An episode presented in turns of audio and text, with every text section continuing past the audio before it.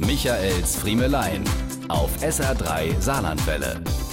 Diese Woche wird gespielt. Es geht wieder nach Mallorca mit SR3. Ich sage wieder, denn mit Mallorca verbinde ich die Erinnerung an eine weitere sehr lustige Begebenheit mit SR3-Hörern. Es war bei der Hörerkreuzfahrt 2017, als wir in Palma anlegten und morgens alle zu unterschiedlichen Tagesausflügen von Bord gingen. Ich hatte mir direkt im Hafen ein Fahrrad geliehen, mit dem ich nur flott in die Stadt fahren wollte. Während ich so vom Hafengelände radelte, überholten mich die Busse mit unseren Hörern, die einen Ausflug in den weit entfernten Norden der Insel gebucht hatten.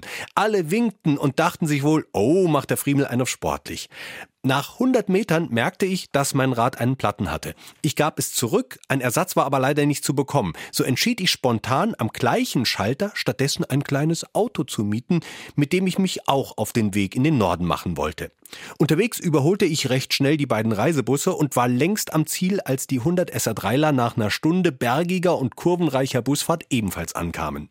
Ihre ersten Schritte führten sie an dem Café vorbei, in dem ich vollkommen unverschwitzt und bester Laune saß.